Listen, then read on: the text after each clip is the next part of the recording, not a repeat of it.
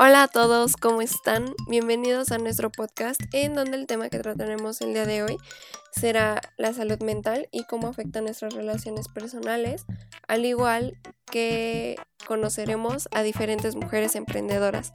Hoy nos encontramos Tabata y Grecia con ustedes para compartirles lo que sabemos y nuestras experiencias. Abordaremos varios temas que tenemos en común nosotros los jóvenes y a los que normalmente alguno de nuestras amistades, familiares o incluso a nosotros mismos nos ha pasado. Nuestro primer tema a abordar es la salud mental. Y aquí la pregunta, ¿qué es la salud mental?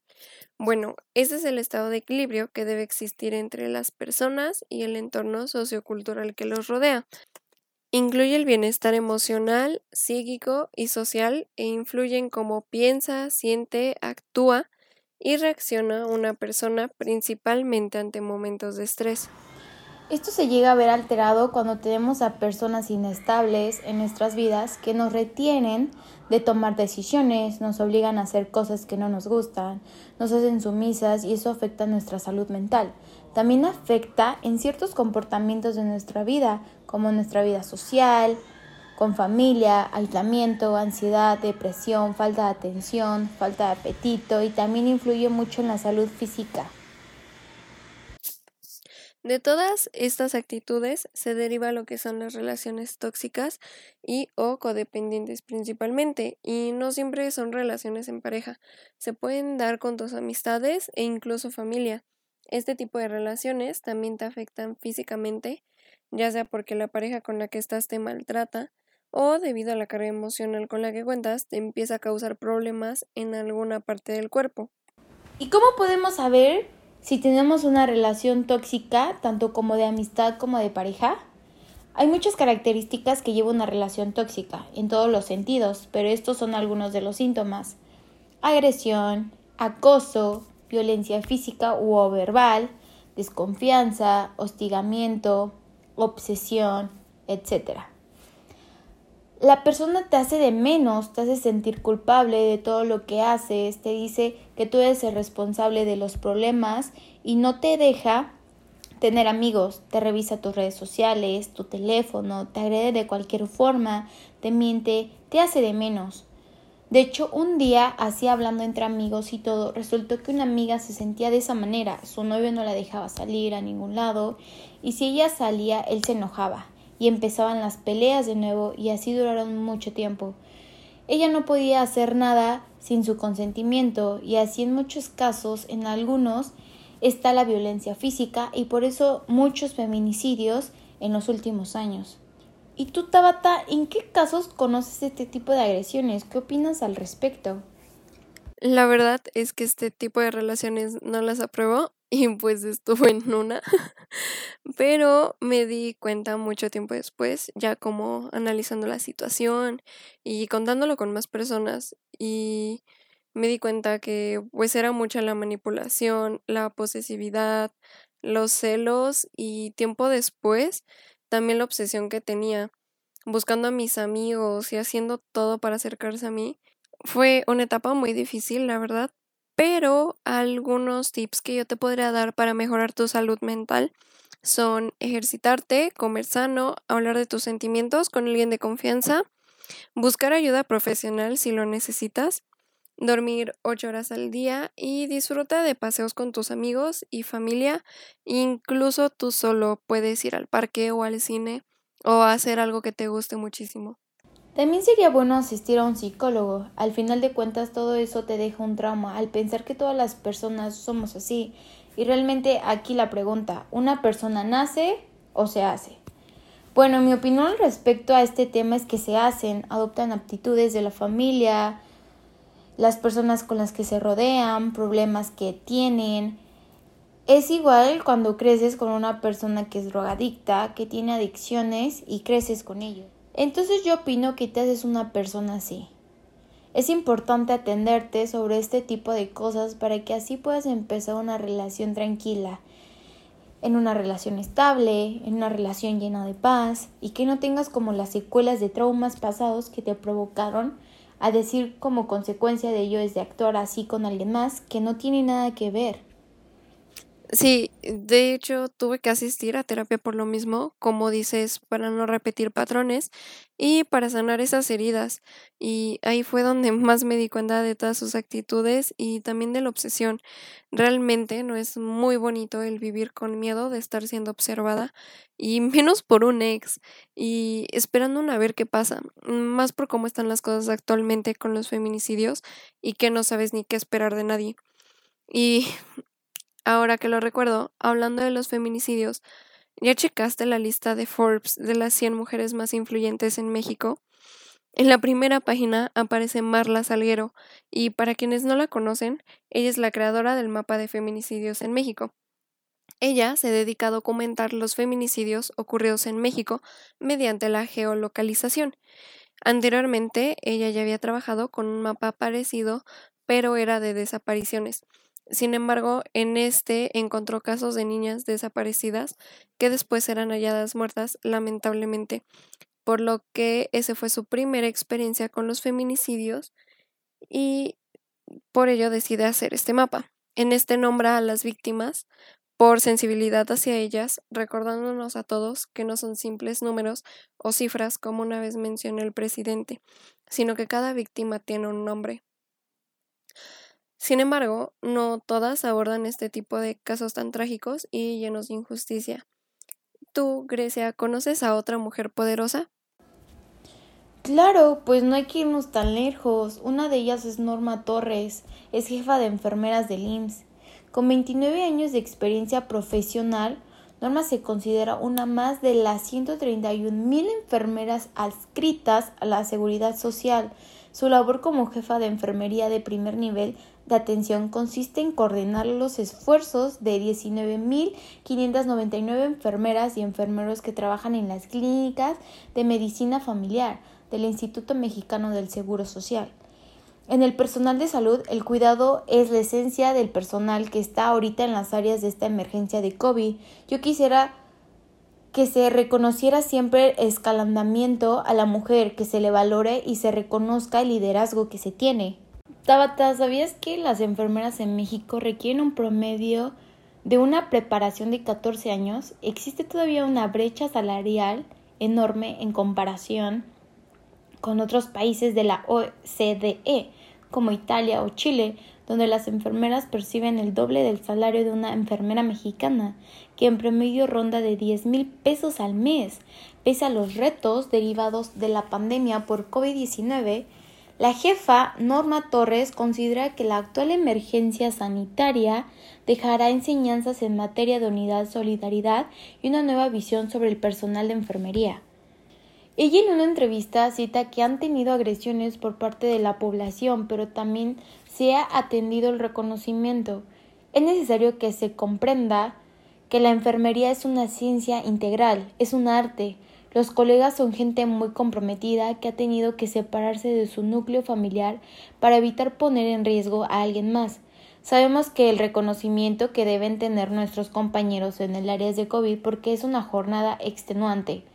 Portar todo un equipo de protección personal que genera deshidratación, incomodidad y lesiones dérmicas.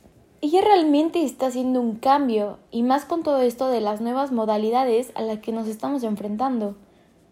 Sí, yo creo que realmente ahorita está habiendo un movimiento feminista muy grande en el sentido de que muchas mujeres están empezando a ser reconocidas en sus áreas laborales, tanto nacional como mundialmente, como Alba Medina, que es cofundadora de Dalian Power, donde buscan ayudar a las mujeres a tomar puestos de liderazgo.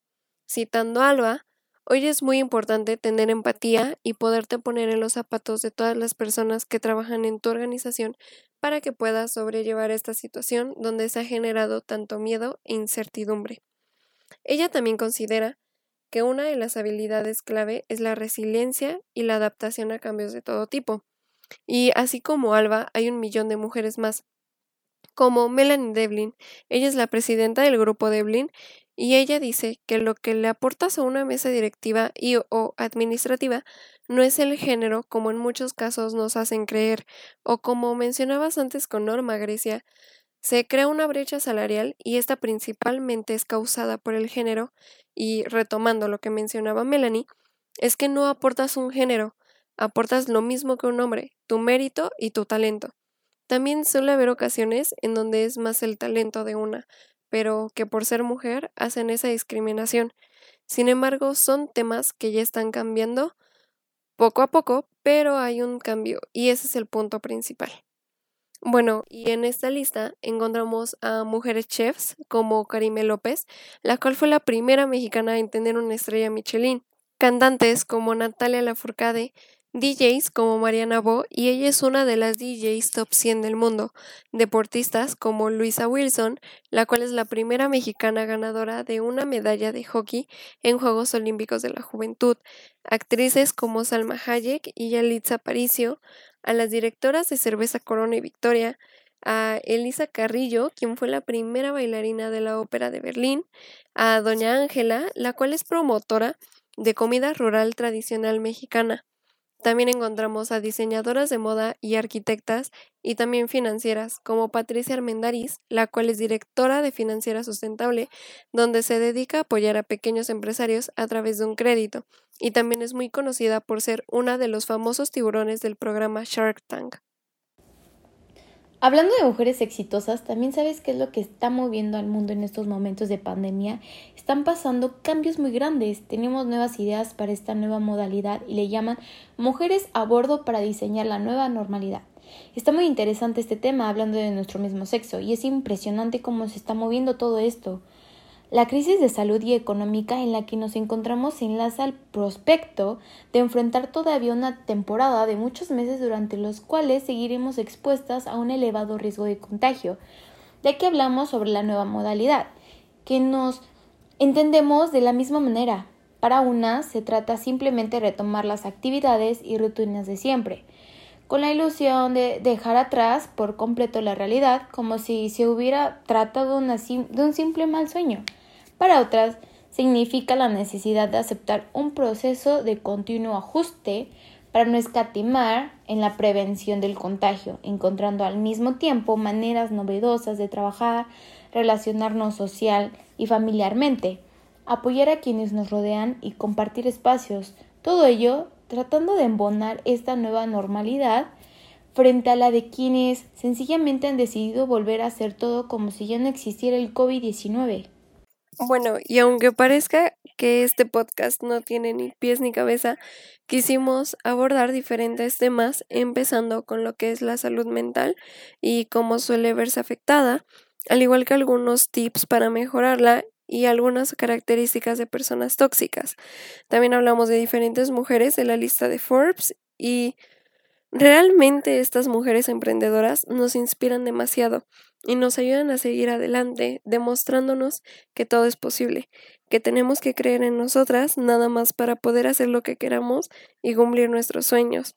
Es amarnos y aceptarnos como somos, lo que nos va a hacer imparables y capaces de cumplir nuestras metas.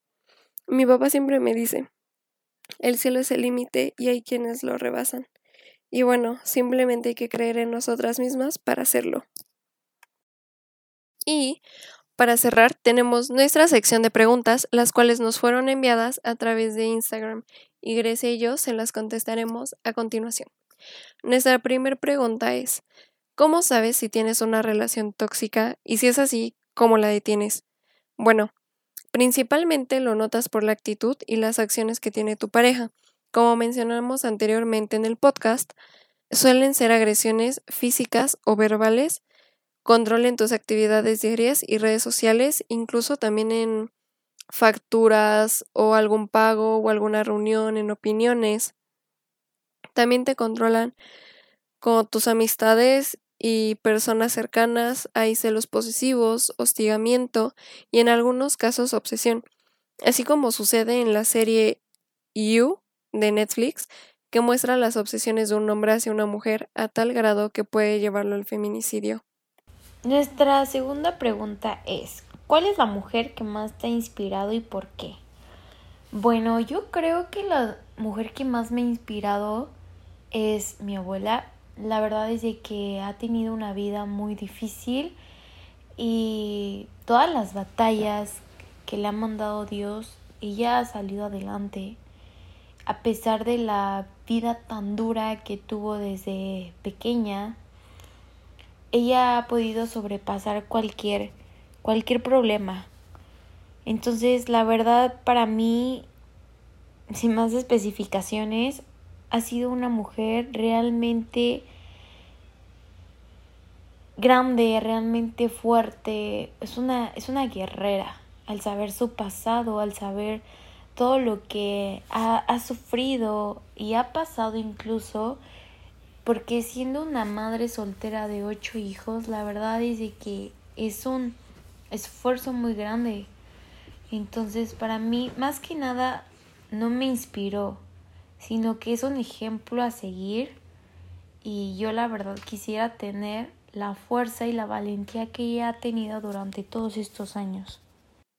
Nuestra tercera pregunta es si hay algún tipo de ayuda al que podamos asistir en caso de que seamos víctimas de agresión. Bueno, muchas personas pensarían que no existen asociaciones o fundaciones que ayuden a la mujer, o al menos no las suficientes. Sin embargo, es que sí hay, y muchas. Algunas a las que podrías acudir son Puerta Violeta, Casa Gaviota, Centros de Justicia para las Mujeres, Comisiones Estatales de Derechos Humanos, también están las líneas telefónicas e institutos estatales de atención a la violencia contra las mujeres y fiscalías generales de justicia. La otra alternativa es que hay psicólogos y terapeutas que te pueden acompañar y guiar en el camino. Son profesionales preparados para ello, que saben lo que hay que hacer en el momento justo y que han visto muchos otros casos similares al tuyo. Otra de nuestras preguntas es, ¿cómo diferenciar lo normal de lo tóxico en una relación de pareja? Bueno, podría pensarse que es fácil darse cuenta. Todas y todos reconocemos una mala relación de pareja en los demás, incluso hasta nos aventuramos a sugerirles que lo dejaran. El típico amiga date cuenta, ¿no? Pero, tratándose de una misma o de uno mismo, la cosa cambia. Es inevitable que cuando se establece esta relación afectiva de pareja, que no sucedan conflictos o dificultades, esto es consecuencia de la interacción de dos personas que son únicas y diferentes y es totalmente normal. Y tratan distintas formas de interpretar y de afrontar las situaciones, pero hay relaciones de parejas caracterizadas por una profunda insatisfacción y un frecuente estado de ánimo bajo o incluso de temor. El problema está en diferenciar si esa situación responde a las dificultades normales que tiene cada pareja o bien si estamos hablando de una relación tóxica de pareja. En las relaciones afectivas, sobre todo en las etapas iniciales, perdemos cierta perspectiva, lo que nos lleva a interpretar vivencias y circunstancias del modo en el que necesitamos hacerlo. Y esto es por la intensa emoción que estamos sintiendo al momento de iniciar una relación. Nada va a oscurecer este brillante momento, que son los primeros meses cuando empiezas a salir con alguien. Entonces, por ejemplo, Nuestras interpretaciones nos llevan a pensar que la otra persona es perfecta, lo que es sumamente improbable porque la perfección no existe y tendemos a justificar algunas actitudes que, bueno, más adelante no van a tener esa justificación que le encontrábamos al principio y simplemente nos vamos a empezar a dar cuenta de ello. E, es en ese momento donde funciona el amiga date cuenta. ¿Tienes claro que quieres terminar con tu relación de pareja que es tóxica, pero no eres capaz de dar el primer paso? Bueno, salir de una relación tóxica y sobre todo superar la violencia de género es un proceso largo y, y que precisa del acompañamiento de un profesional. La mujer va a tener que trabajar para poder salir fortalecida de esta situación, adquiere un compromiso con ella misma que aunque pueda parecer duro, valdrá la pena ya que volverá a ser responsable de su propia vida y de su propia felicidad. Bueno, esa fue nuestra última pregunta. Muchas gracias a las personas que nos escucharon y a las que interactuaron con nosotras al momento de enviar sus preguntas. Les deseamos que tengan una bonita semana y sigan brillando como ustedes saben. Y como comentó Grecia, esa fue nuestra última pregunta. Muchas gracias a todos por escuchar. Mil besos, mil besos, mil besos, mil besitos. besos, mil besos.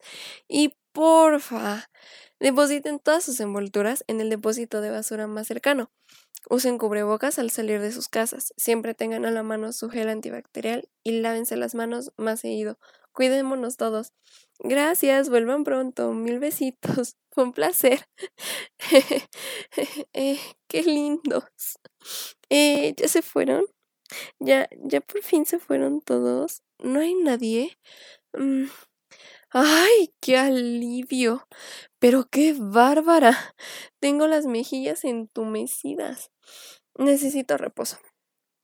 ¿Puedo descansar? Sí. Porfa. Gracias, valen mil.